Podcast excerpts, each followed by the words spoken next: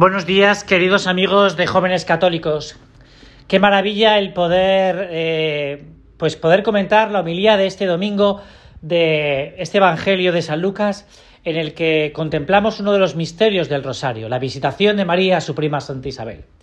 La verdad es que es un misterio que muchos de vosotros habréis considerado tantas veces y por tanto no me voy a dedicar yo a contemplar la llegada de María a, a la ciudad de Icarim, donde estaría Isabel, eh, con una cierta intuición de que iba a llegar eh, la joven zondoncella de Nazaret, ¿no? Sino en el momento previo. Porque me parece muy interesante el momento previo cuando María, María, eh, que acaba de recibir anuncio del ángel, que le acaba de decir, pues, el embarazo de su prima Isabel, se tiene que ir de Nazaret y emprender este viaje. Uno de los dos grandes viajes que va a emprender María. Bueno, María emprende tres grandes viajes, como bien sabemos, ¿no? Uno es este, otro es ir a Belén y por último ir a Jerusalén en el momento de en el momento de, del encuentro de su hijo con la cruz, ¿no? Pues eso es uno de los grandes viajes de María, ¿no? María que no es una mujer que, que hasta esos momentos haya viajado, ¿no? Pero que a partir de esos momentos va a tener que, que viajar bastante, ¿no? Porque porque irá a Egipto, eh, irá a Cafarnaún, irá a Caná, irá a Jerusalén. Bueno, Jerusalén va varias veces, ¿no? En la presentación del niño del templo, por lo menos tenemos varios, varios viajes de María, ¿no? El otro día me decía una chica, me decía, a mí lo que me gusta es viajar, ¿no? Bueno, pues, pues María la verdad es que al final ella pensaba a lo mejor que su vida iba a ser muy placentera en Nazaret y tuvo que viajar bastante, ¿no? Pero quería detenerme en ese momento en el que María Después de haber recibido el anuncio del ángel, se encuentra que, tiene que viajar a Icarín y, y esto, ¿cómo lo transmite? ¿Cómo lo transmite? Pero aquí se, se mete un factor que es súper importante, que es cómo le explica una niña de 14, de 15 años a su padre Joaquín y Ana que se tiene que marchar. Que, oye, que me tengo que ir a casa de mi prima Isabel. Claro, cuando las comunicaciones antiguamente no son como ahora. Antes no había ni Instagram, ni, Facebook, ni WhatsApp, ni correo electrónico. No, no. Aquello, no sabemos cómo se comunicarían, porque claro, tampoco la escritura era una cosa fácil. Y María se entera de este asunto y le plantea esto a Joaquín y Ana de que se tiene que ir. además, María no se lo plantea eh, en un, en un plano de negociación, ¿no? De, mamá, déjame hasta las 10, ¿no? Que, quiero salir con mis amigas. No, sino que es que para María no puede negociar esto. Porque es lo que le ha pedido el ángel. Es, en definitiva, lo que le ha pedido Dios. Claro, si ya es un misterio para nosotros el comportamiento de Joaquín y Ana al escuchar a María esta petición, imagínate cuando María esto se lo tiene que comunicar a sus amigas del pueblo y en concreto a su novio José. el alucine debería ser, y la sorpresa debería ser mayúscula, ¿no? Bueno, ¿y qué le ha dado a esta mujer para ahora quererse ir a ver a su prima Santa Isabel? A su prima Isabel, ¿no? ¿Qué le ha dado ahora? Claro, aquí se produce un fenómeno que es muy interesante, que es los secretos de María. Los secretos de María, porque claro, María no tiene ninguna justificación, digámoslo así, ¿no? Para irse en esos momentos de su pueblo. No sabemos cuándo María ha ido a ver por última vez a su prima, ¿no? No sabemos si realmente la visitaba con frecuencia. Pero claro, las comunicaciones no son como ahora, ¿no? Eh, más adelante veremos, otro día, no sé si lo comentará alguien, que claro, los caminos son caminos llenos, son, son de arena y de barro, ¿no? Sobre todo de barro en la época de lluvias que va de, noviembre a marzo en, en Israel. Claro, para María se produce un fenómeno que es ¿Y ahora cómo explico yo esto? Y ahí está, como decíamos anteriormente, los secretos de María. Porque, como dice el Evangelio, María guardaba todas las cosas en su corazón. Guardaba en su corazón la intuición, bueno, el, mensaje del ángel. El mensaje del ángel. Yo me imagino, porque no es malo imaginar, que María, pues a alguna amiga sí que le diría algo. No diría el contenido completo del mensaje, porque las cosas, las cosas de Dios no son para ir pregonándolas por ahí. pero sí le diría algo. Porque, porque María tendría sus amigas. Y a las amigas se les cuentan los secretos. De hecho, lo vemos en la vida de Jesús, ¿no?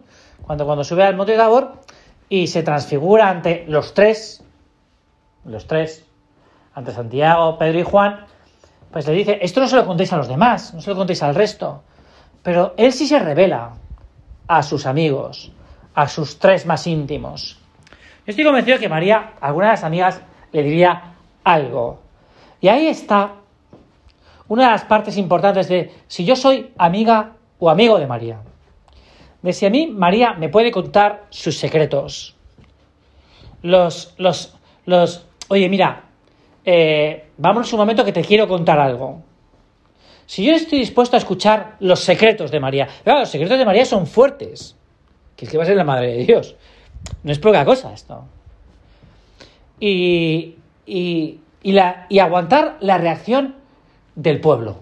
Por aquí se produce un fenómeno que va a ser súper interesante y que, y que nos daría para un montón. Y es cuando María, eh, porque esto va de casa en casa, en una aldea pequeña, en un pueblo, todo se sabe, cuando María eh, empieza a ser boca de todos porque se va a casa de su prima, no sabemos por qué, cuando quedan pocos meses para, para, para su boda con, con, con José, y le deja un poco plantadillo, ¿no? Oiga, una chica cuando se va a casar con un chico y cuando le tiene fijada la fecha de la boda, es que eh, lo que hay es preparación y nerviosismo, ¿no? A ver dónde nos vamos a ir a, dónde nos vamos a, ir a vivir, eh, cómo va a ser, sobre todo una boda, como eran las bodas en, en aquel tiempo, en, tiempo de Israel, ¿no? En tiempo de Palestina, ¿no?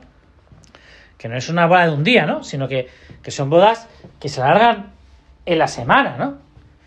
Y María se desentiende. Me voy a casa mi prima Isabel, ¿no? Claro, si yo soy amigo de María, tengo que custodiar su silencio. Tengo que proteger su secreto. Y sé que en la casa de mi madre, o en la de mi tía, o en la de. o en la de. o en la de la vecina, está en boca de todos el viaje de María. Esta chica que hace que se va ahora. Y hay murmullo, y hay difamación, y hay crítica. La amistad lo que hace es proteger.